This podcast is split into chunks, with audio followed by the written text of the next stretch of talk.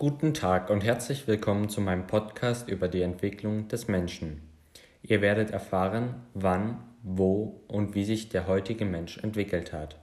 Auch wenn es in meinem Podcast kurz klingt, die Entwicklung dauerte mehrere hundert Millionen Jahre. Und wenn man die Evolution der Erde in seiner Gesamtheit betrachtet und als einen Tag mit 24 Stunden, dann begann die Entwicklung des Menschen erst in den letzten drei Sekunden.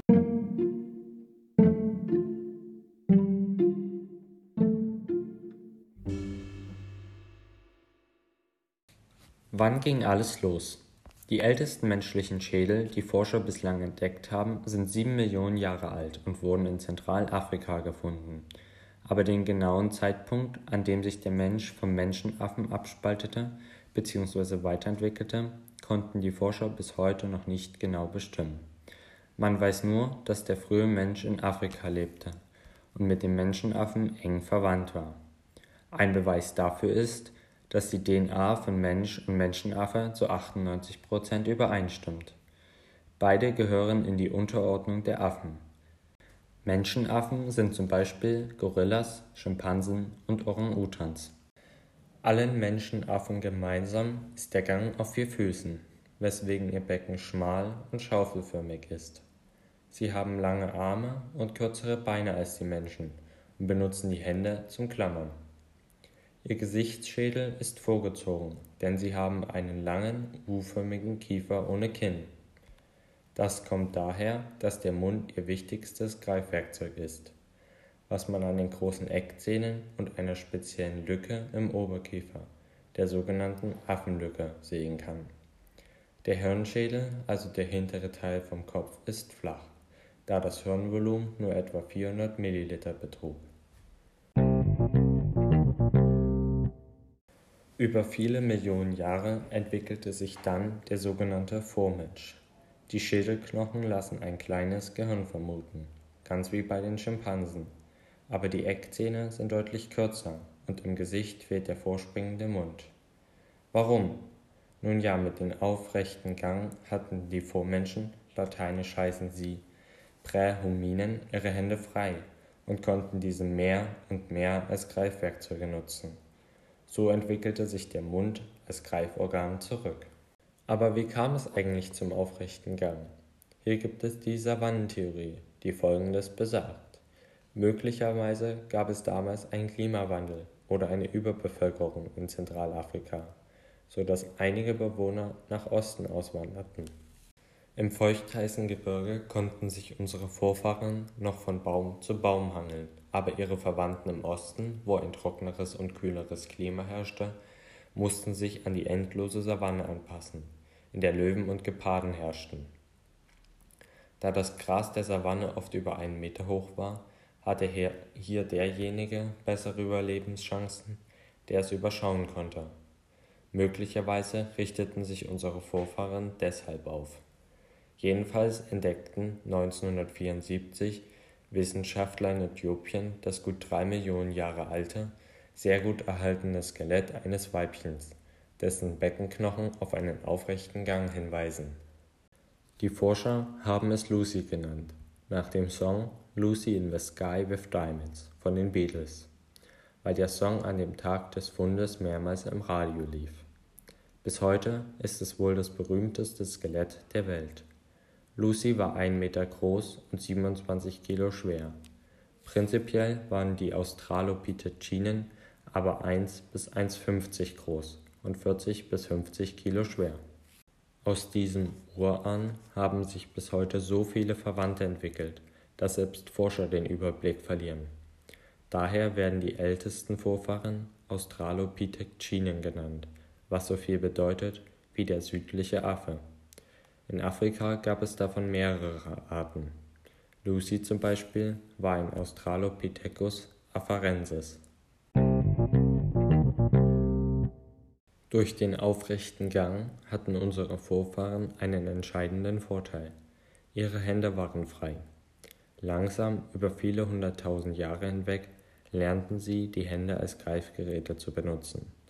Anfangs sammelten sie Steine, später fertigten sie aber auch kompliziertere Werkzeuge an. Mit spitzen Keilen und Holzknüppeln konnten sie die Nahrung zerkleinern und gleichzeitig dienten sie als Waffen. Damit konnte sich der schwache Zweibeiner vor Raubtieren schützen und selbst Tiere erlegen. Die Nutzung von Werkzeugen änderte das Leben. Bis dahin musste man schnell laufen, um zu überleben. Nun war Intelligenz gefragt. Nur wer schlau war und mit Werkzeugen oder Waffen umgehen konnte, überlebte. Fleisch als Nahrung enthält mehr Fett und Eiweiß als rein pflanzliche Nahrung. Fett und Eiweiße fördern wiederum das Wachstum des Gehirns. Und mit mehr Gehirn kann man sich noch bessere Werkzeuge überlegen. So wuchsen allmählich die Gehirne unserer Vorfahren. Der Homo habilis, also der geschickte Mensch, wegen der Herstellung und dem Umgang mit Werkzeugen, hatte bereits ein Hirnvolumen von 800 Millilitern. Lucy kam noch mit 500 Milliliter aus. Die Gattung der Homo habilis stellen eine evolutionäre Zwischenstufe zwischen den Australopithecinen und der Gattung Homo, also Mensch dar, und sind damit die ersten Urmenschen. Sie sind insgesamt etwas größer und schwerer als der Australopithecus und essen erstmalig Fleisch. Der Nachfahre des Homo habilis ist der Homo erectus, also der aufrechte Mensch, der vor knapp zwei Millionen Jahren auftauchte. Mit einem Hirnvolumen von 1000 Milliliter ist er quasi das Superhirn der Steinzeit. Dieser etwa 1,65 Meter große und 65 Kilo schwere Urmensch wird zum Weltenbummler. Er lebte vor 1,8 Millionen Jahren in Afrika und wanderte später Richtung Asien aus. Bei der Evolution des Homo erectus spielt die Gewinnung und Verteilung der Nahrung eine wichtige Rolle. Die Gruppe teilte sich die Arbeit, die Frauen sammelten pflanzliche Nahrung, während die Männer Fleisch durch Jagd beschafften, also typische Jäger und Sammler. Hierfür waren Absprachen innerhalb der sozialen Gruppe notwendig, die nur durch Sprache und komplexe Denkprozesse geregelt werden konnten. Noch eine Besonderheit gab es beim Frühmenschen. Er benutzte als erster Feuer, was durch gut geformte Feuersteinwerkzeuge und Brandspuren an einigen Fundstellen nachgewiesen werden konnte. Aus dem Homo erectus entwickelte sich durch Artumwandlung der Homo sapiens, der wissende Mensch. Artumwandlung ist eine Weiterentwicklung einer bestehenden Art durch geno- und phänotypische Veränderungen ohne dass eine neue Art dabei entsteht. Beim Homo sapiens unterscheidet man die Präsapiens-Gruppe, die Neandertaler und die Gruppe der Jetztmenschen, welche Homo sapiens sapiens, also wissender wissender Mensch genannt wird, zu denen auch wir gehören. Der Homo sapiens neanderthalensis bekam seinen Namen durch den ersten Fund im Neandertal bei Düsseldorf im Jahre 1856. Er entwickelte sich vor etwa 230.000 Jahren und lebte in Europa und im Nahen Osten und war ein kräftiger und stämmiger Mensch, was ihn wohl vor der Kälte geschützt hat. Er ging aufrecht und ähnelte in Gewicht und Größe dem heutigen Menschen. Von allen Arten hatte er das größte Hirnvolumen mit bis zu 1600 Milliliter. Er ernährte sich fast ausschließlich von Fleisch, aber auch gelegentlich von Pflanzen.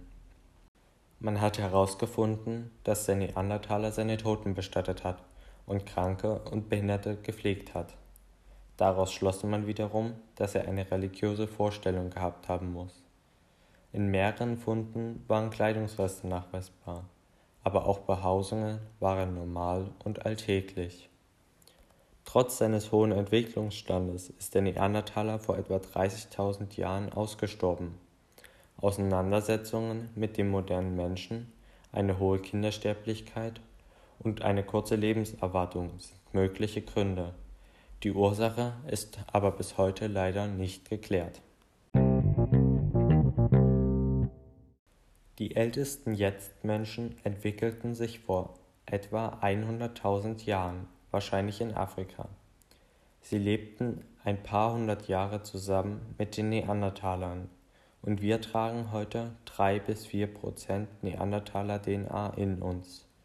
Alle heute auf der Erde lebenden Menschen gehören zur Unterart des Homo sapiens sapiens. So verwundert es nicht, dass der Jetztmensch in seinem Körperbau dem heutigen Menschen entspricht. Er hatte ein Hirnvolumen von 1200 bis 1500 Milliliter, wir heute bis 1800 Milliliter und lange Extremitäten. Im Gegensatz zum Neandertaler war die Kehlkopfstellung besonders. Damit hatte der Jetztmensch einen entscheidenden Überlebensvorteil. Er besaß eine größere Lautvielfalt. So konnten sie in größeren Gruppen leben und sich besser strukturieren und organisieren. Außerdem entwickelte er Pfeil und Bogen als Fernwaffe und lebte in Holz- und Steinbehausungen, die er mit Wandmalerei verzierte. Tote bekamen Grabbeilagen wie Schmuck und Alltagsgegenstände, was auf ein erweitertes übernatürliches Denken zurückschließen lässt. In den nächsten Jahrhunderten entwickelte sich die Differenzierung der Menschengruppen durch Anpassung an bestimmte Umwelt- und Klimabedingungen. Die Populationen unterscheiden sich dabei genetisch nur geringfügig. Die Differenzierung in drei Menschengruppen Negride, Mongolide und Europide wird nach der Afrika-Hypothese als Ergebnis der Einwanderung von Afrika nach Asien vor 50.000 Jahren, nach Europa vor 35.000 Jahren und nach Amerika vor 25.000 Jahren gesehen in vielen Merkmalen stimmen die Menschen verschiedener geographischer Gruppen überein, beispielsweise Bau und Funktion des Gehirns, der Sinnesorgane, des Skelettes und der Muskulatur, aber auch im Stoffwechsel, in der Chromosomenzahl und in der Schwangerschaftsdauer sowie in bestimmten Verhaltensweisen. Variierende Merkmale sind die Hautfarbe, die Augenform und die Nasenbreite sowie Größe und Statur.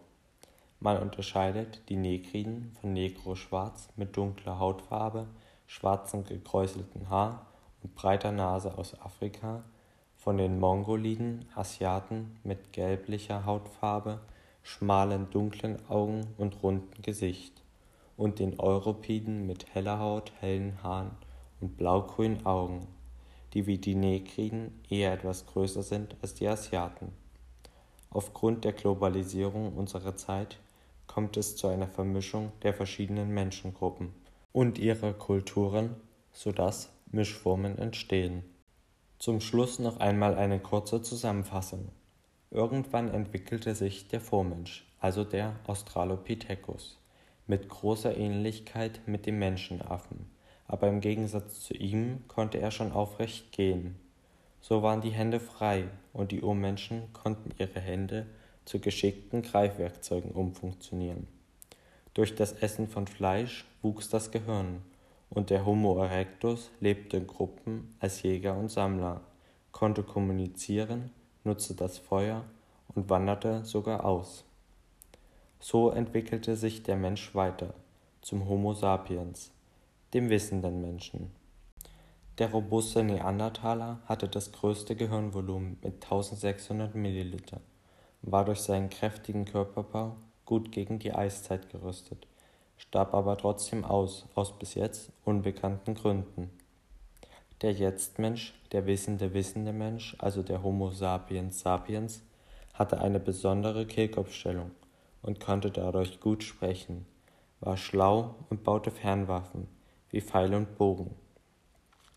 Er wohnte in Stein- oder Holzbehausungen. Er produzierte Schmuck, und war religiös. Aus ihm haben sich durch Anpassung an bestimmte Umwelt- und Klimabedingungen die heutigen Menschenrassen, die Negriden, Mongoliden und Europiden entwickelt. Der Rest ist Geschichte, also Geschichtsunterricht. Das hier ist Biologie und deswegen leider das Ende. Im Anhang findet ihr ein Handout, auf dem die wichtigsten Informationen zum Lernen und Wiederholen zusammengefasst sind. Wenn euch mein Podcast gefallen hat, Gebt mir ein Like. Bis zum nächsten Mal. Auf Wiedersehen.